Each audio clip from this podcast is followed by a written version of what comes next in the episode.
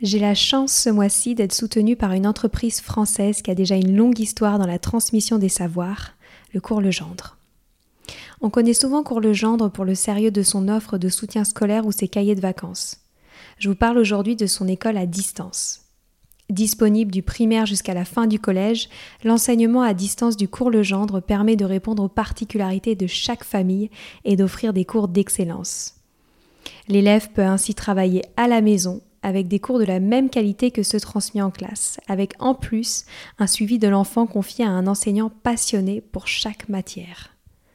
Ce qui me plaît avec cette école à distance du cours Legendre, c'est qu'elle offre la liberté aux familles d'adapter les apprentissages à un quotidien pas comme les autres. Tout ça en assurant un parcours de réussite individualisé pour les élèves. Pour retrouver plus d'informations, rendez-vous sur leur site www.cours-legendre.fr. Une équipe est à votre disposition pour répondre à toutes vos questions. Allez, je laisse place maintenant à l'épisode.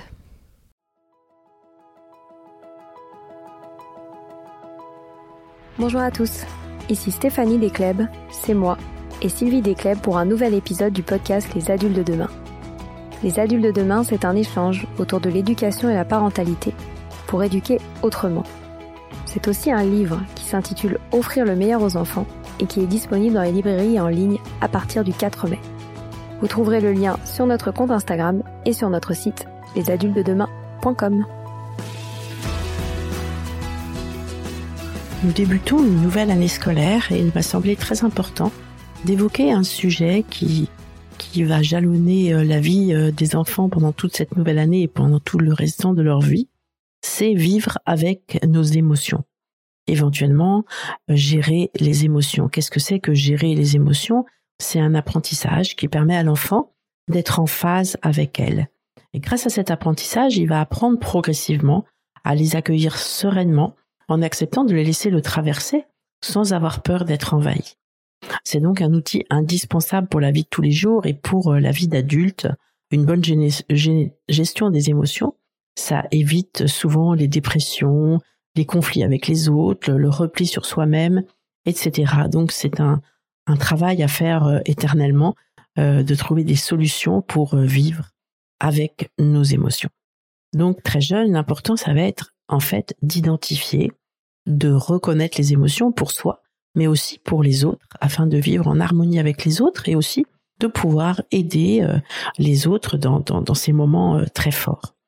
Donc pour les bébés, il existe des livres cartonnés de visages d'enfants avec des émotions. Et ça, c'est important pour que l'enfant comprenne et voit en face de lui des bébés qui ont des émotions fortes.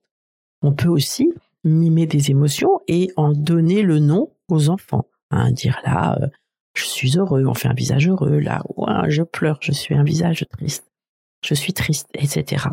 On peut aussi euh, exprimer ses émotions ainsi que ses propres émotions dans des situations précises, dans des situations concrètes. Ça, c'est très important chez les jeunes enfants. On peut leur dire des phrases du genre ⁇ Oh là là, tu bailles, tu te sens fatigué de cette journée. Oh, tu souris, tu te sens bien, tu te sens heureux dans ton bain. Tu te détends, tu es serein. Tu... La maman ne, ne fait que bailler. Je suis très fatiguée de ma journée de travail. Il faut que je me couche tôt et me repose. Quand il ne sait pas parler encore, on peut aussi l'aider à exprimer ses émotions. On peut lui apprendre la langue des signes hein, et lui apprendre à signer ses émotions. Ça, c'est très important et c'est pour ça que j'apprécie énormément cette langue des signes et euh, tout ce que tout ce que nous transmet Marie Kao dans son dans son dans ses applications, dans son compte Instagram qui s'appelle euh, hashtag euh, Little Boom et qui a écrit des livres justement que l'on peut signer parce que c'est très important que très jeune l'enfant puisse nous faire part de ses émotions qu'on a parfois du mal à comprendre. Il existe aussi des peluches, des émotions que l'enfant peut choisir euh, pour pour nous montrer ses émotions ou pour euh, pour euh, voilà pour nous faire savoir ce ce qu'il ressent à, un instant précis. Il existe aussi des petites figurines d'émotions. On peut aussi faire une affichette avec les émotions, avec des, emojis par exemple, et l'enfant nous montre l'émotion qu'il ressent. On peut aussi créer des cartes des émotions Hein, et comme ça, l'enfant euh, peut montrer euh, l'émotion qu'il ressent à un instant précis. Et dès l'instant où on met des mots, c'est beaucoup plus facile de vivre avec et de trouver des solutions justement. On peut aussi trouver de nombreux livres sur les émotions pour les expliquer, pour les nommer, pour en discuter, pour les accompagner. Et puis, très tôt, à chaque émotion, essayer de proposer des solutions que l'on envisage ensemble. Par exemple, dire à l'enfant, Oh là là, je sens que tu es en colère. Tu penses qu'une balade tous les deux dans le jardin t'apaiserait? Ou tu préfères t'allonger un petit peu seul tranquille sur le canapé avec une petite musique calme Essayez qu'il trouve ses propres solutions par rapport à ses émotions. Quand l'enfant grandit vers 3-4 ans, on peut approfondir, on peut créer une roue des émotions ou un geste météo intérieur chaque, matin pour dire comment on se sent ou en rentrant de l'école pour aider à verbaliser sur ses ressentis.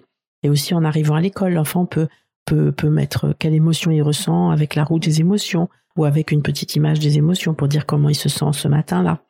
On peut aussi prendre un miroir et se regarder dans le miroir et mimer avec l'enfant tout un répertoire d'émotions. On peut faire des jeux de mime, des jeux de société sur les émotions existent qui sont vraiment très bien faits.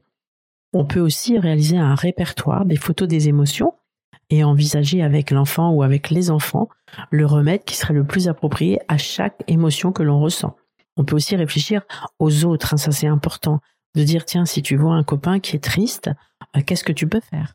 Si tu vois un copain qui est en colère, qu'est-ce que tu peux lui proposer?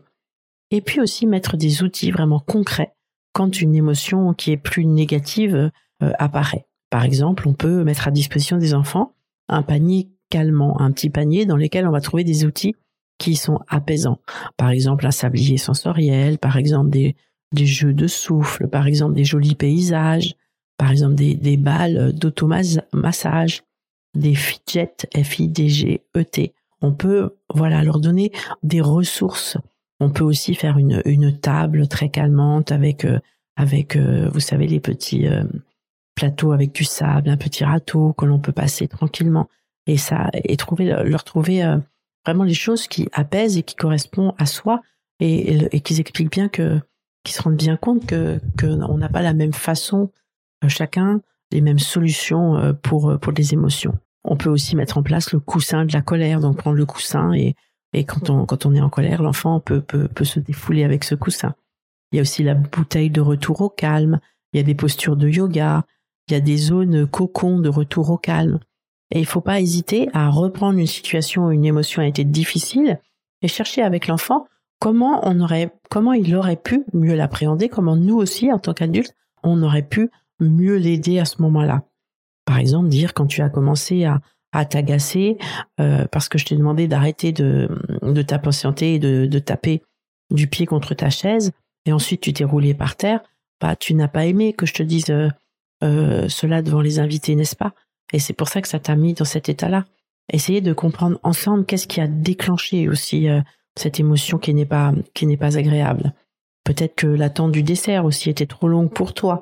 Et qu'est-ce que qu'est-ce que tu aurais pu faire en attendant ce dessert?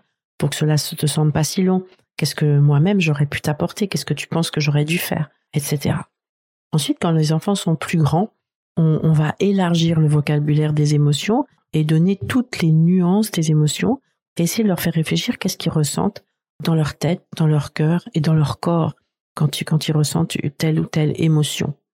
On a écrit un livre d'ailleurs avec Philippe Négaret qui qui est sorti chez Solar qui s'appelle Mes petites graines de sagesse dans lesquels on évoque pas mal d'émotions et pas mal d'échanges que l'on peut faire avec les plus grands pour euh, justement réfléchir à ce qu'on ressent et qu'est-ce qu'on aurait pu faire pour euh, qu'est-ce qu'on peut faire quand on ressent ce genre d'émotions ou quand quelqu'un euh, qui est avec nous les ressent.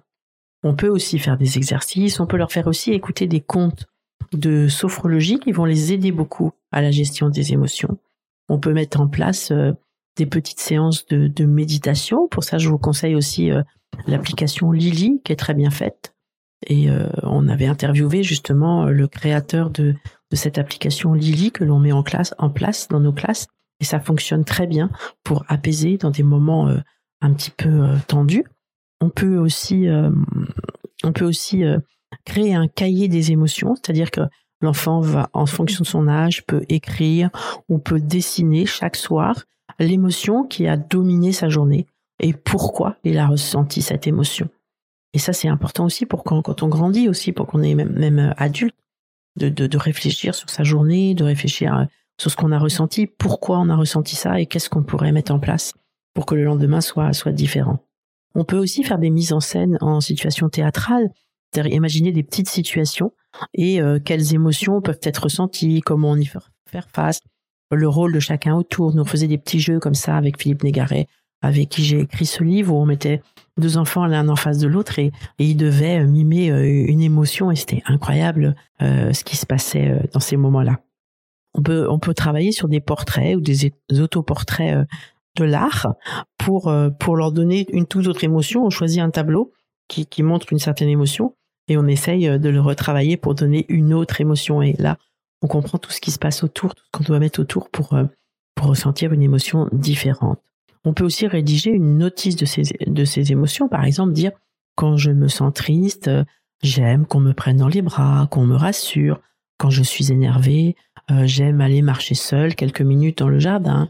Quand je suis stressé, j'aime prendre un bain et écouter une musique douce. Et à ce moment-là, ça aide à trouver ces solutions pour vivre et pour vivre avec ses émotions. On peut aussi mettre en place un dialogue contemplatif, c'est-à-dire trouver, euh, travailler sur des œuvres connues ou sur des images et faire part euh, de tous ces ressentis, euh, toutes ces émotions face à cette image. On peut faire la même chose aussi en écoutant différents types de musique et se rendre compte que certaines musiques vont nous apporter le calme, certaines musiques vont nous apporter une émotion un peu de, de tristesse, certaines émotions au contraire vont nous donner, vont nous rendre heureux. Et on se rend compte comme ça, comme les sens aussi peuvent, peuvent nous aider à, vivre avec certaines émotions et même à générer certaines émotions. Et puis, on peut mettre en place euh, euh, pour les enfants euh, plus grands aussi des cercles de parole, peut-être chaque semaine en famille. On peut le faire aussi en classe. Et pour ça, encore une fois, je vous conseille notre livre, moi que j'avais que j'avais eu beaucoup de plaisir à, écrire avec Philippe Négaret, que j'avais écrit suite à, justement des, des moments que l'on mettait en place en classe où on parlait de de tous les sujets de la vie. Hein. C'est pour ça qu'il s'appelle euh, les petites euh, les, petites de sagesse. Mais notamment, on parle des émotions et on discutait justement des émotions avec les enfants sans leur apporter de solution. Donc c'est un livre où vous avez des questions, des questions que vous pouvez euh, évoquer ensemble, échanger, qui vont autant faire réfléchir l'adulte que les enfants. Et ce sont des, des, formidables moments de partage. Et je pense que c'est important justement que, que les enfants se rendent compte que nous aussi, en tant qu'adultes, on ressent des émotions. Ça, je pense que c'est très important. Moi, je l'explique souvent en classe que nous aussi, on a nos émotions que l'on apprend à vivre avec et que l'on trouve euh, nos solutions pour euh, vivre le mieux possible euh, avec ces émotions. Voilà, c'est fini pour aujourd'hui. On espère que cet épisode vous a plu. Avant de se quitter, on a quand même besoin de vous. Si après avoir écouté cet exposé, vous ressortez avec plein d'idées pour apporter le meilleur aux enfants, n'oubliez pas de nous laisser 5 étoiles et un petit commentaire sur Apple Podcast, sur iTunes ou toute autre plateforme d'écoute de podcast. Cela nous aidera à mieux ressortir et surtout à nous motiver pour continuer cette aventure ensemble. Si vous avez des suggestions, des idées de thèmes, des questions à poser, n'hésitez pas à nous contacter sur les réseaux sociaux, Instagram ou LinkedIn, en tapant les adultes de demain. Nous serions ravis d'échanger avec vous. Si vous souhaitez en savoir davantage sur Sylvie, je vous invite vraiment à aller voir son blog sylvidesclep.com ou à la suivre sur Instagram en allant sur son profil sylvidesc, D-E-S-C, Montessori. Enfin, si vous souhaitez en savoir plus sur le calendrier des prochaines formations Montessori, rendez-vous sur www.apprendre-montessori.fr. On a hâte de vous retrouver vite et à très bientôt sur les adultes de demain.